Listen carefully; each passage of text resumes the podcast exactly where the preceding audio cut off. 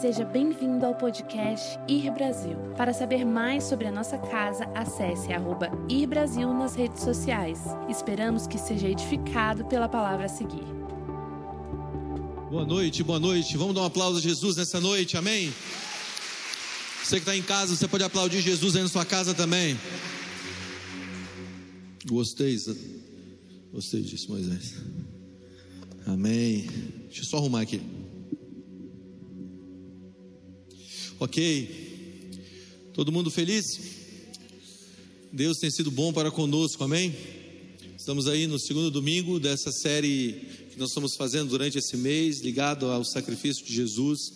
E nós vamos encerrar essa série no último domingo do mês com um musical. E se prepara porque é maravilhoso o musical. E vai ser demais. Se você não pegou esse cartãozinho ali, eu acho que, quero, acho que seria legal você pegar. Aqui, ali na entrada. Você abre ele. Ele forma uma cruz. E tem um timeline do, da hora da última semana de Jesus, aonde Jesus estava com os versículos bíblicos, o domingo, a segunda, a terça, a quarta, a quinta, a sexta da última semana de Jesus. Era o cronograma. Hoje eu estava almoçando com a Mara, a Mara, opa, hoje eu estava almoçando com a Mara e a Mara falou assim: ah, olha o folderzinho que aí fez, né, a Mara? Ah, legal, abriu, olhou assim. Ah, o cronograma dos dias da semana do que aí faz, né? Aí eu abri, olhei, será que alguém fez alguma coisa errada? Não, não, não, é o cronograma da última semana de Jesus, de dois mil anos atrás. Está aqui o schedule de Jesus de dois mil anos atrás. Se você quer saber onde Jesus estava dois mil anos atrás, na semana da Páscoa, está aqui, ok? Você pode pegar ali no final. E é isso, levar uma lembrancinha aí. Deixa eu dobrar, eu gostei disso aqui. Amém. Pega a tua Bíblia comigo aí rapidinho, vamos lá para Lucas capítulo 9, versículo 29. Eu estou empolgado nessa noite. Você que está em casa, escreve aí no chat aí. Expectativa alta para essa noite. Vamos lá, escreve aí no chat aí do, do YouTube. Nós temos pessoas de vários lugares do país aí no chat do YouTube. E quando você escrever expectativa alta, escreva de que cidade você é, ok? Escreva aí no chat de que cidade você é. Aqui todo mundo é de Brasília. Tem alguém de fora de Brasília aqui hoje visitando a gente? Levante a mão. Alguém de fora de Brasília? Tem ali. Ali. Você levantou a mão? Você é de que cidade? Rio de Janeiro. Rio de Janeiro, que Deus abençoe Rio de Janeiro. Falar Rio de Janeiro, amém. Obrigado por ter vindo aqui. Falar de Rio de Janeiro, amém. Mais um título do Flamengo. Deco, eu não resisto, Deco. O Alessandro estava pregando hoje aqui, eu estava orando pelo Flamengo. E aí fui para os pênaltis, eu cheguei no restaurante para pegar o almoço e estava na televisão, na televisão profética. E essa televisão estava passando a vitória do Flamengo.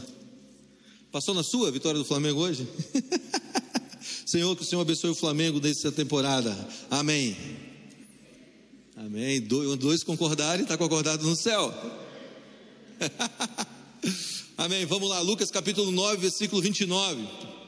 Diz assim: 28, vamos começar pelo 28. Aconteceu que quase oito dias depois dessas palavras, tomou consigo Pedro, Tiago e João e subiu ao monte para orar. Estando ele orando, transfigurou-se de aparência o seu rosto, e a sua roupa ficou branca e muito resplandecente. E eis que estavam falando com ele dois homens, que eram Moisés e Elias, e quando apareceram com glória, falavam da sua morte, que havia de se cumprir em Jerusalém. E Pedro e os que estavam com ele estavam carregados de sono, bêbados de sono, embriagados de sono. É como meu filho, meus filhos ficam quando saem da igreja. Muitas vezes eu chego em casa eles estão bêbados de sono. E muitas vezes eu acordo a Isabela, ah, pai, pai. Ela não sabe como chegou na cama. Mas aí alguns eu levo e quando chega lá, como é que eu cheguei na cama, pai? Você foi transladado, filho. Você dormiu no carro e acordou aqui. Quando você é criança, você é transladado. Depois que você cresce, você tem que andar com suas pernas. Quando despertaram, viram a glória daqueles dois homens que estavam com ele. E aconteceu que quando aqueles se quando, quando, eles se apartaram dele, quando aqueles dois homens saíram, saíram de perto de Jesus, disse Pedro a Jesus: Pedro, quem é Pedro? Pedro é aquele que tem ideias maravilhosas. Pedro é aquele que é aquele que dá conselhos para Jesus o tempo inteiro. E ele diz o seguinte: Pedro disse, mestre, bom é que estejamos aqui. Pedro estava feliz de estar lá. Está ótimo esse lugar, Jesus. Bom que estejamos aqui. Façamos três tendas, uma para ti, outra para Moisés, outra para Elias. Não sabendo o que dizia. Diga, não sabendo o que dizia. E dizendo ele isso, veio uma nuvem que os cobriu com a sua sombra, e entrando eles na nuvem, temeram. E saiu a nuvem, e saiu, de uma, saiu na nuvem uma voz que dizia: Esse é o meu filho amado, a ele escutai. Diga a ele, escutai. Eu amo isso. Sabe, tem muita gente que está escutando muita coisa que não tem nada a ver.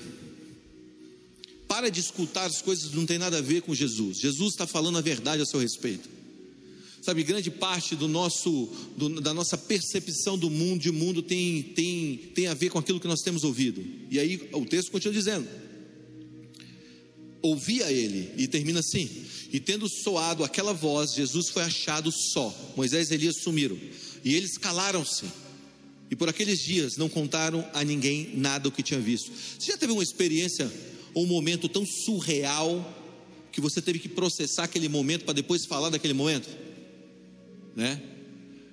Eu eu percebo que Deus fez algo poderoso na vida de algumas pessoas quando elas ficam caladas. É de verdade. Assim, meu Deus, foi poderoso o que aconteceu na tua vida, porque você fala o tempo inteiro. Era Pedro, falava o tempo inteiro. Algo aconteceu na vida de Pedro que Pedro ficou calado alguns dias. Foi uma experiência tão forte que deixou Pedro calado alguns dias. É, esse texto, ele se desenrola depois de alguns fatos. Eu quero dar um contexto para esse texto. Jesus tinha acabado de fazer a multiplicação dos pães e dos peixes. Jesus tinha acabado de pegar cinco pães e dois peixes e multiplicado de uma maneira tão extravagante que sobrou doze, doze, doze cestos. Eu não sei você, mas eu faço umas perguntas para Deus que, que me levam a ter um insight para as pregações que eu faço. Eu vivo fazendo perguntas para Deus. A pergunta que eu fiz para Deus esses dias foi: de onde veio esses dois, 12 cestos? Porque só tinha cinco pães e dois peixes. Quem fica carregando o cesto? De onde veio esses dois cestos? Eu fico perguntando para Deus: Deus, por que? Por que 12 cestos? Por que aquele menininho estava com aquele lanche naquela hora? Sabe, as nossas perguntas vão levar, elas são mais importantes do que nós imaginamos. As nossas perguntas, elas nos conduzem a algum lugar. O tipo de pergunta que você tem na tua vida, certamente é uma parte da bússola da tua história. As perguntas que você faz a você mesmo, ou você faz a Deus, elas vão te levar a um estilo de vida. Por isso, reprograme as suas perguntas, faça a pergunta certa sobre a vida. Amém? Agora, o que eu quero te dizer, depois desses fatos que aconteceram, Jesus chama Pedro, Tiago e João. Diga Pedro, Tiago e João. Pedro, Tiago e João eram os parça. Pedro, Tiago e João eram aqueles caras que eram colados em Jesus. Havia mais ou menos três classes de pessoas que andavam com Jesus. Primeira, a primeira classe de pessoas que andavam com Jesus era a multidão. A multidão, Jesus arrastava a multidão. Para onde Jesus ia, multidões o seguiam. Para onde Jesus ia, as multidões colavam com ele, porque Jesus operava em milagres, ele tinha uma palavra poderosa e tinha uma autoridade sobre ele. Então Jesus via, Jesus fazia cegos enxergar, mudos falar, coxos andarem, mortos ressuscitarem. Jesus tinha o conhecimento da vida. Os pecadores gostavam de andar com Jesus, porque apesar de Jesus ser santo, Jesus não era um santo chato. Já viu o santo chato? Um santo que quer fazer todo mundo ser santo sem antes conhecer o que é santidade, antes de conhecer santidade, quer fazer a pessoa ser santa, e aí você fica querendo imprimir um estilo de vida antes de haver uma transformação interna, e isso é fake. Todas as vezes que você quer fazer uma pessoa ser algo que ela não se tornou, você está fazendo uma bomba relógio. Por isso Jesus fazia os pecadores andar com ele, e os pecadores andavam com ele, e no tempo da caminhada eles eram transformados. Existia um valor na vida de Jesus que é um dos valores que eu mais gosto. Jesus fazia as pessoas permanecerem antes delas se tornarem. Jesus conseguia enxergar em cada ser, em cada vida, algo que nem elas tinham visto sobre elas. Jesus chamava aquelas, aquelas pessoas quebradas para andar com Ele até que elas se tornassem pessoas restauradas. Ok? Agora, Jesus então tinha essa classe de pessoas que andavam com ele, essa multidão, a multidão que vinha pelos milagres. A multidão é aqueles que querem se receber os benefícios. A multidão é aqueles que querem brincar com a bola, mas não querem conhecer o dono da bola. Não sei se você, se você passou por isso na minha quadra, que eu cresci lá na Asa Norte, aqui em Brasília. Tinha um menino que era o menino dono das bolas, mas ele era o cara pior de futebol. Então todo mundo chamava ele por causa da bola.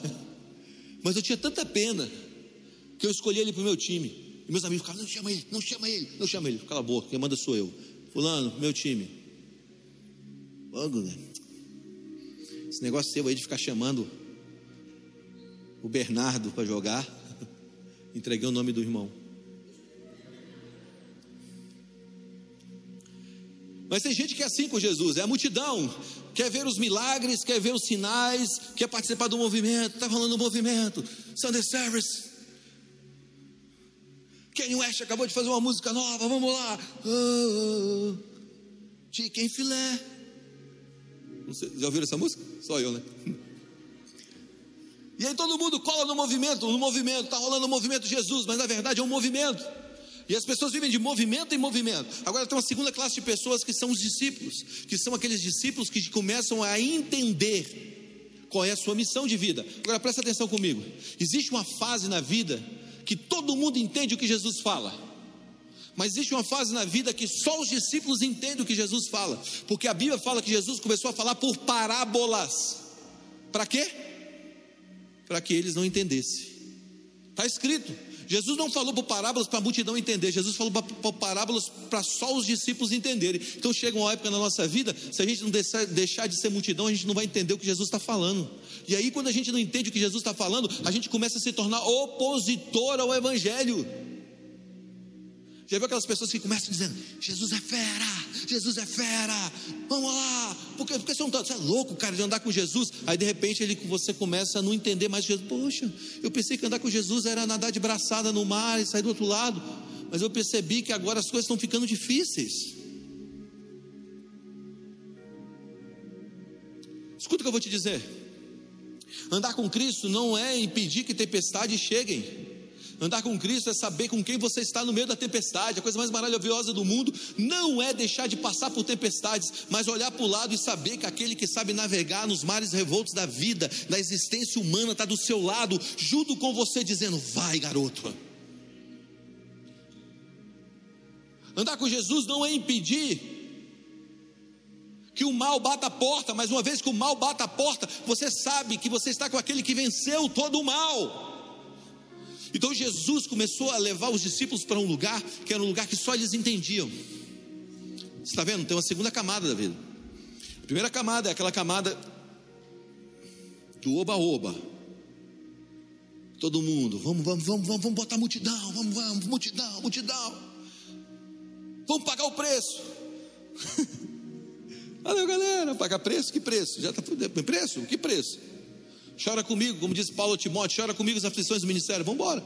Aí você tem uma terceira camada, que é a camada dos discípulos dos discípulos, que é o que é, que é Pedro, Tiago e João.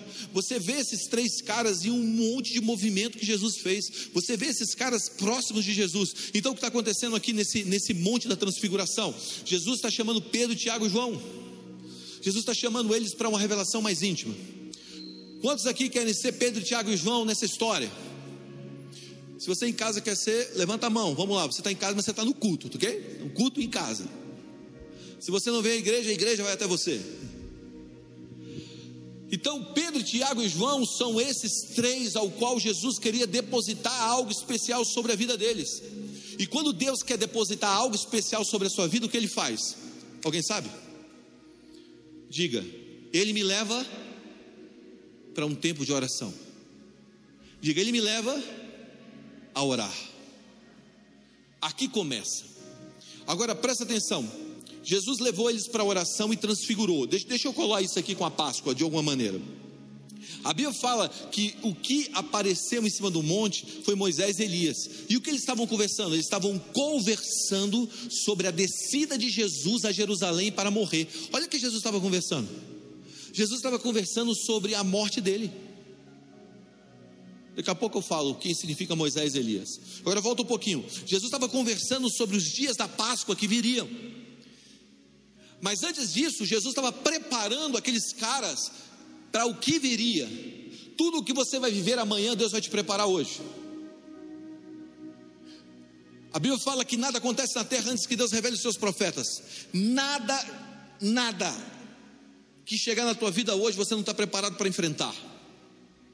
Diga amém, vamos lá, diga amém. Isso é bom. Significa que você está treinando para ganhar.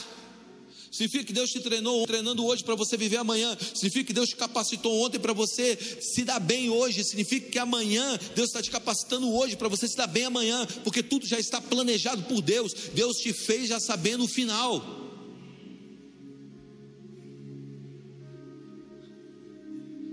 Existe um texto em Isaías que diz que Deus faz o fim antes do início. Significa com Deus, quando você foi feito, na verdade você já tinha feito, feito. A Bíblia diz que antes de formar no ventre da tua mãe, eu te conheci, já te destinei para profeta das nações. Significa que Deus já sabia o teu futuro e fazendo, sabendo o teu futuro, Deus te fez o presente para você ocupar um papel no futuro. Então o futuro é para você. O futuro é certo, gente. Agora, o que, que, que Jesus estava fazendo? Já que você quer ter um tempo de revelação, você quer ser Pedro, Tiago e João e quer caminhar para uma revelação mais próxima, vem aqui, vamos orar. E Jesus levou eles para orar, e diga oração. Eu não sei como é que um crente vive sem orar. Não, Google, eu oro todo dia. Senhor, abençoa a comida. Amém. Eu oro todo dia quando eu durmo, Jesus Obrigado pelo meu dia. Amém. Não, não, estou falando de oração. Eu não estou falando de, desse negócio que a gente chama de oração. Jesus, olha eu aqui, pobre, cego e nu, querendo acertar na vida. Eu não estou matando, não estou roubando, eu estou só aqui pedindo para o Senhor. Se eu estou pedindo é porque eu não quero fazer isso. Não, não, não, não, eu quero te ensinar o que é oração. Para você entender, Jesus se retirou para orar, diz o texto. Diga: Jesus se retirou para orar e levou consigo Pedro, Tiago e João. Diga oração. A Bíblia fala em Salmos, 50, Salmos capítulo 5, versículo 3: De manhã o Senhor, ó Senhor, ouves a minha voz, de manhã te apresento as minhas orações e fico esperando. Olha o que diz Filipenses capítulo 4, versículo 6. Filipenses capítulo 4, 6 diz o seguinte: Não estejais inquietos por coisa alguma. Puf. Eu não sei se você tomou um tapa na cara, mas eu tomei. A gente está vivendo uma geração extremamente ansiosa. E agora, como é que vai ser as coisas? Cara, e aquele menino vai olhar para mim ou não vai? Aquele menino lá, aquele menino da minha universidade, da minha faculdade, será que, será que ele vai me dar mole ou não? Olha, olha, será? Será que vai dar? Será que vai dar rock? Está rolando, está rolando ali meu crush. Sabe, será que eu vou casar um dia? Ó oh, céus, ó oh, terra ouvida, será que eu vou casar? Senhor, Senhor, olha, lembra de mim, lembra de mim quando entrares no paraíso, já está no paraíso. Mas lembra de mim quando você entrar de novo no paraíso. Senhor, Senhor, olha, olha minhas coisas, as coisas não se encaixam, a minha empresa não vai. Senhor, olha os meus filhos. Sabe, a gente está vivendo inquieto. A está dizendo: não andeis inquietos por coisa alguma.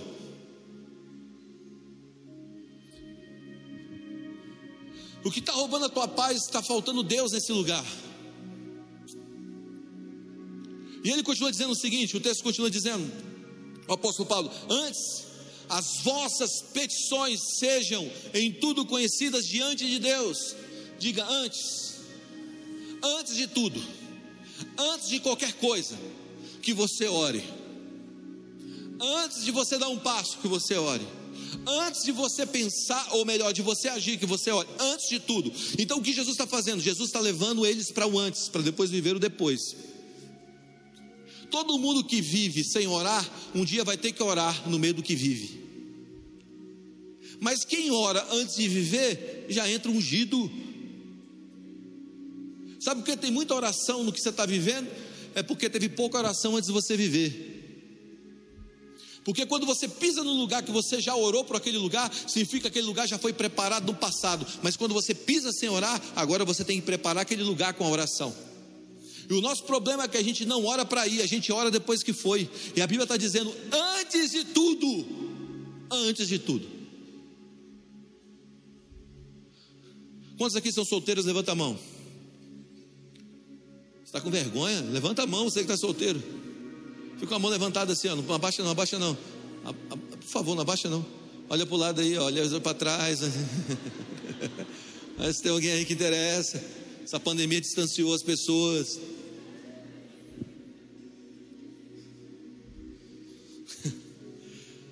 Antes de você casar, você está orando, você está orando pela pessoa. Quer dizer, escuta o que eu vou te dizer. Eu tenho três filhos. Eu oro todos os dias, Senhor, o esposo da Isabela. Senhor, o esposo da Emanuele, a esposa do Benjamin. Eu virei Benjamin, Benjamin, o que, que você quer? Eu quero uma esposa que me dê quatro filhos. E se ela não te der quatro filhos, eu vou jogá-la na fogueira. É o que papo é esse, Benjamin? Não, ela tem que me dar quatro filhos. E como é que você quer? Eu quero com elas com os dentes assim, afiados. Eu tá amarrado.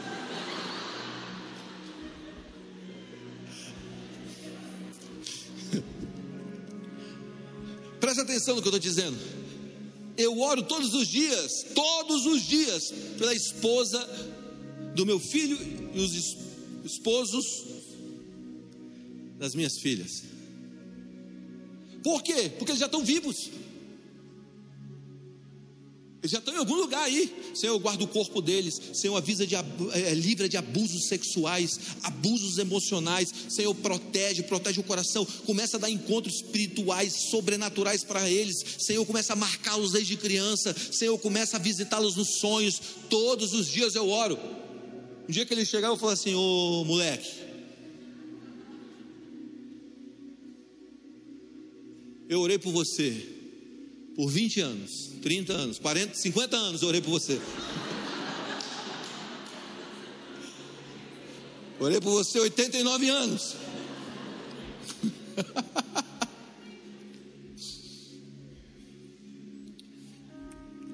Você conhece? Brincadeira, vou parar por aqui. Já estou armando uma gangue para entrevista. Deco? Faz parte da gangue. Estou armando assim, ó, entrevista. Estou brincando, gente. Mas voltando, o que a gente precisa entender é que a gente precisa orar e preparar o futuro. Você já orou pelo futuro da tua empresa, Rodrigo?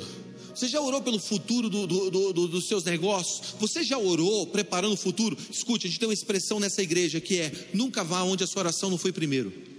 Nunca vá onde a sua oração não foi primeiro. Você sabe quem está lá amanhã? A minha oração. A minha oração já está na segunda, na terça, na quarta, na quinta, na sexta, no sábado, no domingo, na segunda, terça, na quarta, no sábado, no domingo. Eu já orei pelo meu mês, eu já orei pelo meu ano, eu já consagrei cada dia, cada milésimo de segundo. As minhas orações são diárias e em vez em quando começa um espírito aqui, começa a se mover dentro de mim e eu entendo que eu tenho que interceder mais por aquele momento e eu começo a interceder.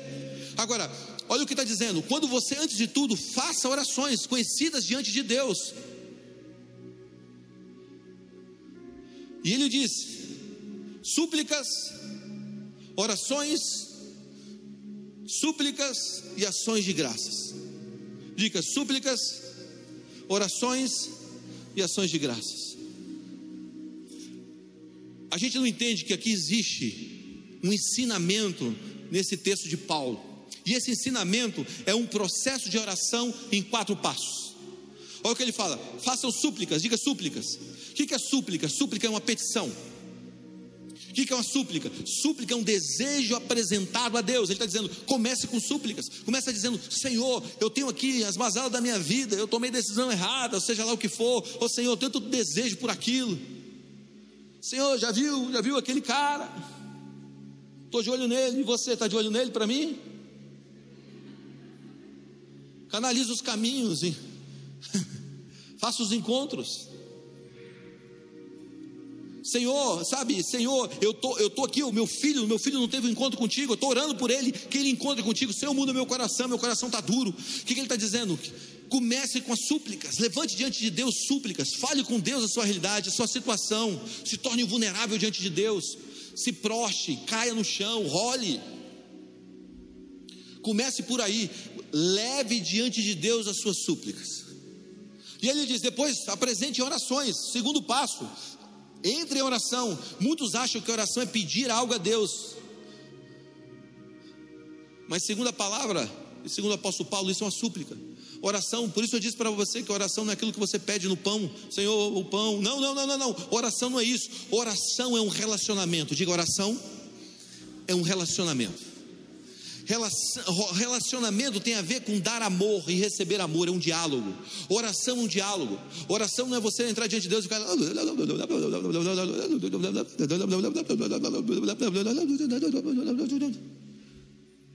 Não, não, não, não, oração é um diálogo. Oração tem a ver com se relacionar, com receber o coração de Jesus, com receber a presença de Jesus. Orar é começar a ter sentimentos que Deus tem. Orar é você entrar na inteligência de Deus e pegar a inteligência de Deus sobre você, é você pregar o coração de Deus a respeito de algo. Isso é orar. Orar é você se envolver na atmosfera do reino. Você está comigo? Oração é conhecimento de Deus. Súplica é o que você pede, oração é o que você conhece. Então, quando você for orar, você está ali, sabe, sentado, tomando um café com Deus, conversando com Deus. Oi, Deus, tudo bem? Tudo bem. Ok, que bom que você está bem. Se você estivesse mal, estava todo, todo mundo lascado no mundo. Mas que bom que você está bem. Eu também, eu não estou muito bem. Mas eu queria saber o seu coração. E você começa a sentir o que Deus sente. E aí entra a terceira parte, que é a intercessão. Você sabe que a palavra intercessão no grego é entrevistar? Um dos significados da palavra intercessão é entrevistar, significa o quê? Que então que as coisas funcionam dessa maneira. Eu levo as minhas súplicas, as minhas demandas diante de Deus, depois eu começo a orar, e quando eu começo a orar, eu entro no espírito de intercessão, porque agora o meu coração se liga ao coração de Deus, os sentimentos de Deus se ligam aos meus sentimentos, e agora eu começo a interceder por algo. O que é interceder por algo? Eu começo agora a declarar como Deus declararia algo sobre a vida daquela pessoa. Eu começo a demandar não mais a minha necessidade, mas demandar os céus para a terra. Você está comigo? E aqui o negócio começa a ficar melhor, por quê? Porque a intercessão é a oração sobre os sentimentos de Deus por algo ou por alguém. Você já intercedeu por alguém? Uma vez eu comecei a orar por uma pessoa, Senhor, eu não gosto muito daquela pessoa. Eu não sei se você ora assim. Eu não oro daquela, daquela maneira, assim, Senhor, meu Deus meu Pai glorioso, supremo, aleluia. Não, não, não. Eu oro com Deus conversando. E eu estava falando, nada que seja errado, não sei, não é errado esse estilo, mas eu, eu, eu, eu, eu prefiro conversar com Deus. E eu estava falando, Deus, eu não gosto muito daquela pessoa, não, sabe? Eu, eu sei que eu estou errado, porque eu tenho que mudar meu coração. Mas eu estou te falando, não me faz trabalhar com aquela pessoa, porque trabalhar com aquela pessoa não é um negócio legal, não vai, não vai, não vai dar química, as coisas vão, vão, vão, vão, vão, não vão se encaixar. Senhor, ele, ele é muito prolixo. Já conversou com uma pessoa que começa a falar você, com você assim: Olha, é porque a luz ela é branca e ela sai um raiozinho para a direita, outro para a esquerda. E quando você olha no centro dela, tem um arco-íris. E é essa luz que clareia. Não, não, só fala que a luz clareia, tá bom para mim. Onde você quer chegar? Já viu quando as pessoas vão conversar com você, ela começa a falar, falar, falar, e você já sabe o final? Você está querendo dizer isso, né? Eu, eu, eu, tenho um pouco de agonia. Eu estou confessando aqui o meu pecado. E eu estava falando para Deus, eu não quero trabalhar com essa pessoa, porque essa pessoa ela é muito prolixa no que ela fala e, e vai me dando agonia, vai me dando fobia. E quando eu estava orando por isso, eu falei assim: Deus, é, é, isso. Aí de repente o Espírito Santo falou assim: ora por ela. Aí eu comecei, Senhor, eu, eu, eu, eu, eu quero orar por essa pessoa, eu quero pedir que o Senhor afaste ela de mim, que o Senhor. E aí, na hora que eu estava orando, estou sendo sincero, gente, com vocês. E eu falei assim: afasta ela de mim. Eu estou orando, pedindo para Deus afastar de mim. Deus começou a me dar um sentimento no coração por aquela pessoa. E eu comecei a dizer: Deus, ela é tão amada por ti. E de repente eu estava vindo contrário a mim. Sabe quando você está fazendo uma oração contrária àquilo que você sente? Senhor, ela, ela, ela, e de repente eu comecei a interceder: Senhor, ela é tão precisa no que ela faz. Levanta ela, Jesus. Erga a vida dela.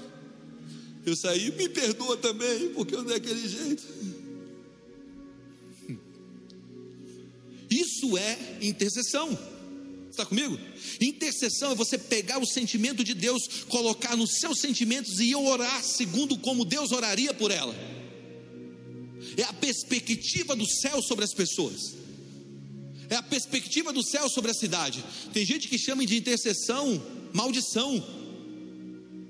As pessoas ajoelham para olhar para uma cidade e de repente, Senhor, você tem que castigar essa cidade, porque essa cidade é a cidade do pecado. Manda raios, trovões, relâmpagos, maremotos, ondas gigantes. E não, não, não, não, Deus, o que o Senhor sente por essa cidade? O Senhor sente por essa cidade um amor que é capaz de cobrir a multidão de pecados? Sim, então eu oro por esse amor entrando no coração. Você entende o que eu estou dizendo? É você pegar os sentimentos de Deus e jogar naquele lugar. Eu estou entrevistando Deus, ouvindo a voz de Deus e declarando a voz de Deus. Então, o que, o que, o que é uma oração? Uma oração é você pegar esse sentimento e explorar ele, o sentimento de Deus, explorar ele em palavras. E ele está dizendo: termine com ações de graças. Essa palavra ações de graça é Eucaristia.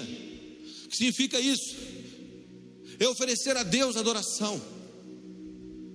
É oferecer a Deus o nosso louvor. Você começa pedindo, mas você termina agradecendo. Quem começa uma oração pedindo e termina pedindo, significa que não andou o processo de oração. Então, o que Jesus queria fazer com aqueles discípulos? Jesus queria ensiná-los a suplicar, a orar, a interceder e dar graças a Deus. Então, nós terminamos com os nossos joelhos no chão.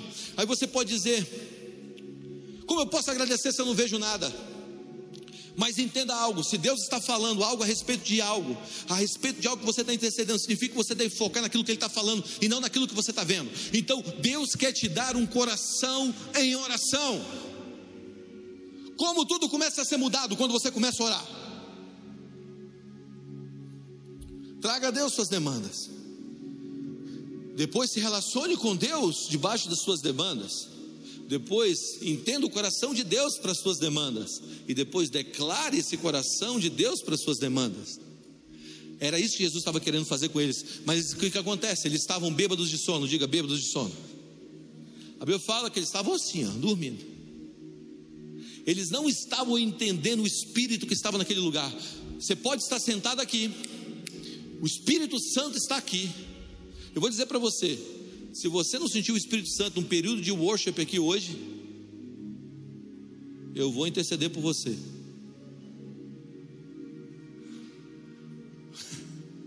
Porque Deus se moveu nesse lugar, está se movendo nesse lugar de uma maneira poderosa. Você pode estar no lugar onde Deus está fazendo algo e não perceber que Deus está fazendo. Você pode estar no lugar, gente, isso aqui, eu não sei se isso te assusta. Mas você pode estar com a pessoa certa e nunca saber que é a pessoa certa. Você pode estar no lugar onde a presença de Deus está manifestando e você nunca reconhece a presença de Deus, porque você se familiarizou com ela. Não se familiarize com a presença de Deus. Não se familiarize com um bom dia, Espírito Santo. Não se familiarize com João 3,16. Porque Deus amou o mundo de tal maneira que deu seu único filho para que ele, todo aquele que nele crê não pereça, mas tenha a vida eterna. Não se, não se familiarize com os textos bíblicos sabe, tenha paixão por ler esses textos. Então eles estavam lá e estavam dormindo. E aí eles acordam, Pedro acorda e vê Moisés e Elias. Agora olha para mim. Quem é Moisés e Elias? Moisés e Elias representam duas figuras do Velho Testamento, que são as duas principais figuras da lei. Moisés, aquele que escreveu os cinco primeiros livros da Bíblia, Moisés, aquele que trouxe a lei de Deus aos homens, Moisés, o homem da lei. Quem é Elias? Elias é o profeta, os profetas. Só que ali ele viu Moisés e Elias conversando com Jesus e depois uma voz dizendo: Ouçam o meu filho. Significa que agora Moisés e Elias estavam, a lei e os profetas estavam falando para Jesus o que ia acontecer com ele. O que eles estavam conversando? Você vai descer a Jerusalém, você vai morrer. Olha isso, gente. Eu não sei se isso te empolga. Mas quando eu descobri isso, eu fiquei assim, meu Deus do céu. E aí, esse, esse, esse entendimento que os cinco primeiros livros da Bíblia e todos os profetas estavam falando com Jesus naquela, naquele exato momento, estavam apontando aquele exato momento que haveria o dia D, o dia da crucificação. E isso me reportou a Lucas capítulo 24, versículo 44, que diz, que diz o seguinte: seguinte Jesus explicou: são essas palavras que vos ensinei quando ainda estava entre vós. Era necessário que se cumprisse tudo, diga tudo. O que ao meu respeito estava escrito na lei e nos profetas. Tudo Esse texto, depois da ressurreição de Jesus, em Lucas 24, já estava estabelecido em cima do Monte da Transfiguração. A lei e os profetas dizendo: ouça Jesus. Toda a palavra dizendo: é Jesus. Toda a palavra apontando: é Jesus Cristo. Jesus é a revelação completa de toda a Bíblia. Jesus é a chave interpretativa de toda a palavra. Jesus é aquele que nós devemos olhar. Jesus é aquele que nós devemos botar os óculos Cristo e olhar todo, toda a palavra, todo o Velho Testamento, cada capítulo da lei, cada capítulo dos profetas. Jesus, Jesus é o centro da palavra. Jesus é o centro da história. Jesus veio na plenitude de todos os tempos e reeditou toda a história através da sua morte e da sua ressurreição. Isso já estava acontecendo lá, no monte da transfiguração. O que eles estavam falando? Sobre a morte de Jesus. A palavra estava falando sobre a morte de Jesus. Agora, tudo aponta para Cristo, diga, tudo aponta para Cristo. Aí Pedro acorda. E quando Pedro acorda, fala bem assim: ok, não vamos sair daqui, não vamos sair daqui, não vamos sair. Eu não sei se Pedro pescoçou a conversa. Eu não sei se Pedro pegou a conversa assim de, de rabo de orelha. Aí Pedro falou assim: não, não, não, não, não, não, não, não, não, não, não, vamos descer, porque esse negócio de cruz aí, Pedro tinha um, tinha um estigma com a cruz, né? Jesus está indo para a cruz e Pedro, não vai para a cruz, não vai para a cruz. Já, tava, já começou em cima do monte.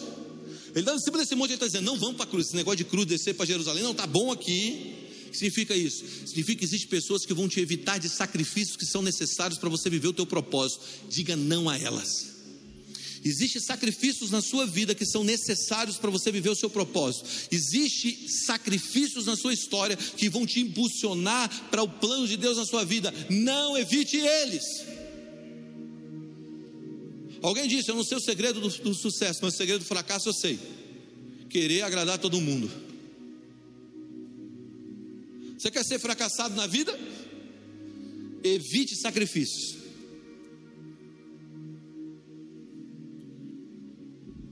Muitas vezes vão querer te cancelar pelo teu posicionamento, que cancele. Ouviu um amém. Isso aí. Tem alguém corajoso aqui.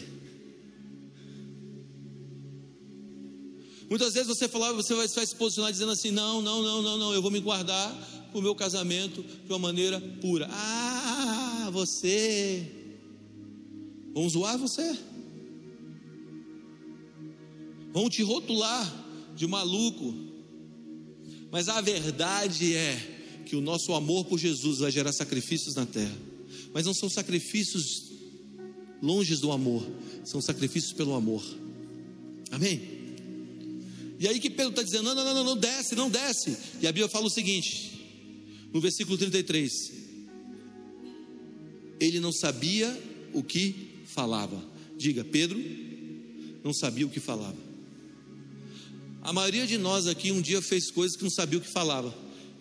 Eu estava contando isso no estudo bíblico que eu fiz esses dias. Estava eu e Mara, quando a gente estava casado já, é, a gente era casado, era noivo, sei lá. Estava andando, faz tanto tempo, né? A gente estava andando no shopping. A gente olhou assim um casal com um filhinho pequeno. E o filhinho pequeno estava caído no chão, fazendo bem assim. Ah! E o pai, levanta, levanta. Tipo assim, levanta que eu vou te espancar ali atrás do negócio, vou te quebrar todo quando você chegar em casa. Levanta, por favor, levanta. Levanta que eu tô louco, pai. Não, eu não posso te pegar aqui te dar umas três chineladas, mas daqui, ó, não vira a esquina ali, você já sabe. Levanta, levanta. E o menino no chão. Ah! Aquele grito fino. Aí eu disse assim, olhei para Mara. Foi você que me falou ou foi eu que te falei? Alguém se falou, a gente se falou isso. Eu vou falar que foi eu para ganhar ponto com a Mara. Filho meu nunca vai fazer isso. Nunca. E ele não sabia o que falava.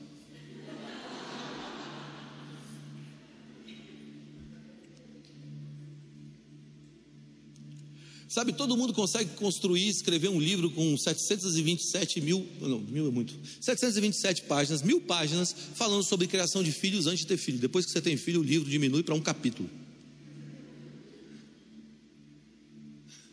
Todo mundo fala, ah, fazer igreja, tá bom, eu, eu, eu. Se eu fosse, se eu fizesse uma igreja, aleluia, a igreja seria assim. Ninguém teria problema com ninguém, aleluia. Seríamos todos You are the word. Todos felizes. Ninguém, ninguém ia se desentender. Tá bom. E ele não sabia o que falava. No dia que eu entrar no ministério, no dia que eu entrar no ministério, eu não vou ser igual aqueles que se cansam e não sabia o que falava. Eu vou ser querido por todos, eu não sabia o que falava. Ninguém sabe o que é até começar a fazer. Sabe qual é o nosso problema? A gente escuta muita gente que não andou o caminho, e a gente cheio de opinião e não cheio de experiência. Pedro não sabia o que falava. Pedro não sabia o que estava dizendo.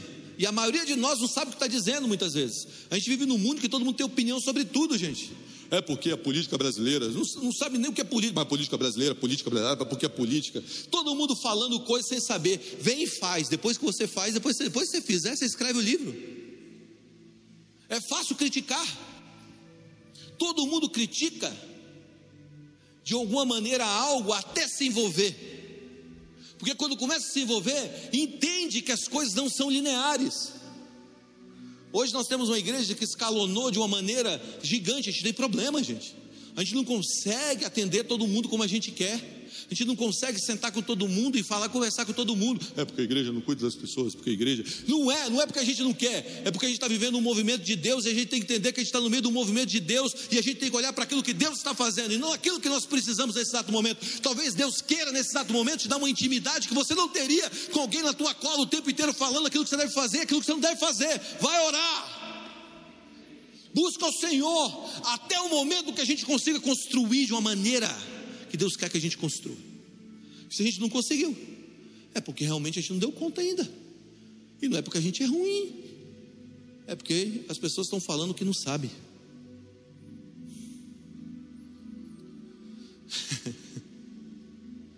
eu, eu, eu pastorei uma igreja pequena.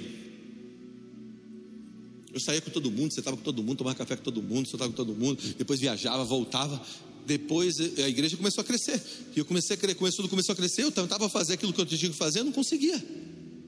E aí todo mundo espera de um pastor algo seguinte: todo mundo espera de um pastor que tenha um bom casamento, todo mundo espera de um pastor que tenha uma criação boa de filhos, todo mundo espera do pastor uma vida íntegra, todo mundo espera do pastor aquilo que realmente um pastor tem que ter, mas ele tem que entender que se ele não der tempo para a esposa dele, se não der tempo para o filho dele, se não der tempo para construir as coisas dele, ninguém vai ouvir ele. Você entende? E aí quem está de fora critica quem está de dentro. Por quê? Porque não sabe o que está falando. Eu me lembro quando eu comecei a fazer ministério, há anos atrás, a gente montou uma banda chamada Os Santos. Eu, os Santos. Eu, Rafa, Mara e mais alguns. Que sabe Deus onde está hoje. Eu falei, nós vamos, nós vamos engolir o Brasil, Deus vai ungir a gente, a gente vai ser muito usado por Deus, todo mundo vai ouvir as nossas músicas, glória a Deus, as pessoas vão gostar, vai ser todo mundo, todo mundo vai se amar. Quando eu entrei, eu descobri que não era nada disso. As pessoas têm inveja, as pessoas te atacam, as pessoas te odeiam, as pessoas torcem para você não crescer. E eu estou dizendo pessoas que estão do seu lado. Meu Deus do céu, eu não sabia que era assim. Eu não sabia o que eu falava. Quantas vezes a gente falou coisa que a gente não sabe o que está dizendo? Depois de andar o processo, você fala. Nós temos muitas opiniões. Está aí? O desafio da vida é você entender que você não tem resposta para tudo. Diga, eu não tenho resposta para tudo. Mas tudo pode ser um aprendizado para a vida. Caminhando para encerrar. Aí Pedro, depois disso, começa a dar um conselho para Jesus. Diga, dá conselho para Deus. Pedro começa a aconselhar Jesus. Jesus, é o seguinte, eu tenho um ótimo conselho para você. Vamos fazer uma tenda para nós três. Sabe, tem tanta gente aqui que quer dar conselho para Deus. Deus, eu sei que é a pessoa melhor para minha vida, eu sei tudo da minha vida, tudo da minha história. Aleluia. Eu só preciso do Senhor para endossar. Abençoa tudo que eu estou fazendo. Não é melhor você orar por aquilo que deve ser feito? Você entende? Que muitas vezes nós estamos vivendo uma vida que é uma vida de conselho a Deus. Sabe o que a Bíblia fala lá em Romanos, capítulo 11, versículo 34? Pois quem conheceu a mente de Deus? Quem se tornou conselheiro do Senhor? Quem? Quem se tornou conselheiro do Senhor? Imagina o seguinte: tem uma fila, uma fila, Deus está lá na ponta, Deus está aqui. Olha, você vai ter um encontro com Deus, um encontro, um único encontro com Deus. Você vai ter um encontro com Deus e agora tem um papel na tua mão. Você pode fazer todas as perguntas que você quiser, escrever. Faz o que você quiser com papel. Está aqui na tua mão. O anjo te deu uma caneta, te deu um, te deu um papel. Você tem uma fila e Deus está lá na ponta esperando você. E vai sair no primeiro, sai no segundo. E você é o décimo da fila, sai o sétimo, sai o oitavo, sai o nono. Chega a tua vez. A minha pergunta é: o que você chegaria escrito nesse papel? Esse papel chegaria diante de Deus? Eu já pensei muito sobre isso. No início, lá atrás, 20 anos atrás, eu chegaria com um monte de perguntas dizendo: Deus, o negócio é o seguinte, e aí? É Mara ou não é Mara? Quantos filhos eu vou ter? Aonde será meu ministério? Fala com quem eu não devo andar. Me ensina com quem eu devo andar. Meu papel chegaria todo, todo escrito. Depois de mais de 20 anos, eu entendi uma coisa: eu chegaria com papel em branco, entregaria para Deus o papel e a caneta, e falaria assim: ó, tá aí, escreve como você quiser, não tenho nenhuma pergunta, eu só quero te ouvir. Depois de 20 anos de ministério, eu descobri uma coisa: eu não vou mais para Deus perguntando um monte de coisa para Deus, eu volto do meu encontro com Deus com um monte de coisa que Ele me disse, porque quem poderá se tornar conselheiro de Deus. Isaías 54, versículo 8 diz assim: porque os, meus, porque os meus pensamentos não são os vossos pensamentos, nem os vossos caminhos são os meus caminhos, diz o Senhor. Porque assim como os céus são mais altos do que a terra, assim os meus caminhos são mais altos que os vossos caminhos, e os meus pensamentos mais altos que os vossos pensamentos. Você está comigo? Vamos lá, tá, tem alguém vivo aí? Me ajuda a pregar nessa noite, crente. Você que está em casa aí, escreve glória a Deus, glória a Deus.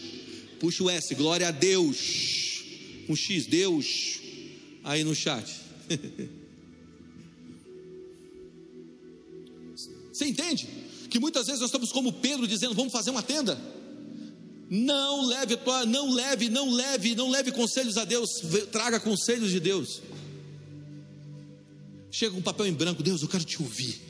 Deus é tão bom. Você já ouviu Deus uma vez na vida?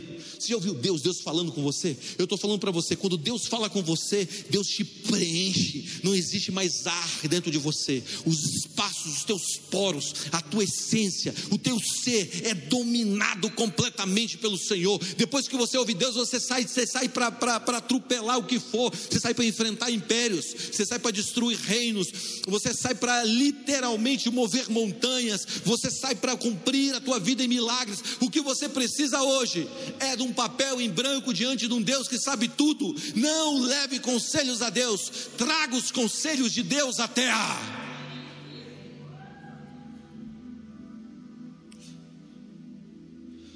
E eu quero encerrar com isso. Sete hábitos que você pode aplicar na tua vida que vão gerar um caminho saudável nessa caminhada com Jesus. Primeiro, desenvolva um ritmo em sua vida que torne os seus valores essenciais e a visão de Deus clara.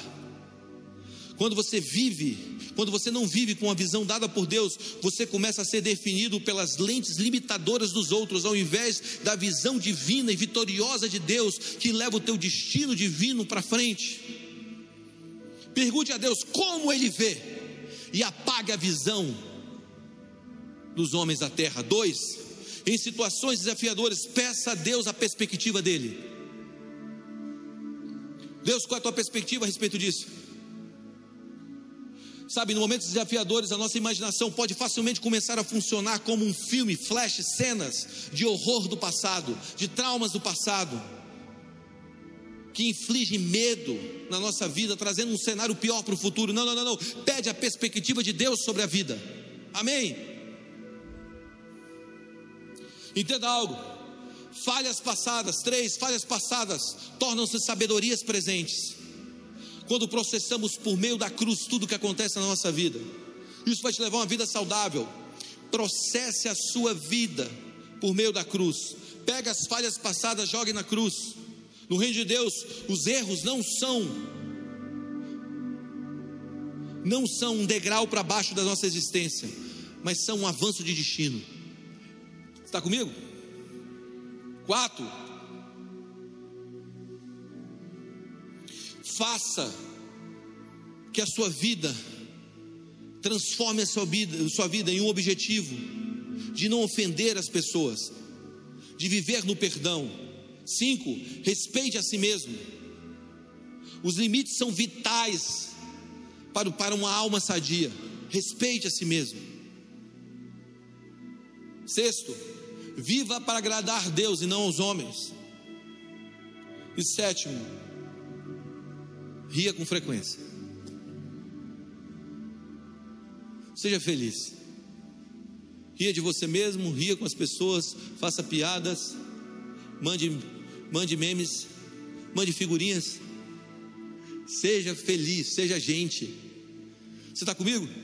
O que eu quero propor para você é que, quando nós vivemos uma perspectiva terrena, quando nós estamos enfincados naquele lugar, que é o lugar em que Cristo vai sofrer, vai morrer e vai deixar a gente, a gente não está entendendo o processo como algo vitorioso, a nossa vida se torna uma vida pesada.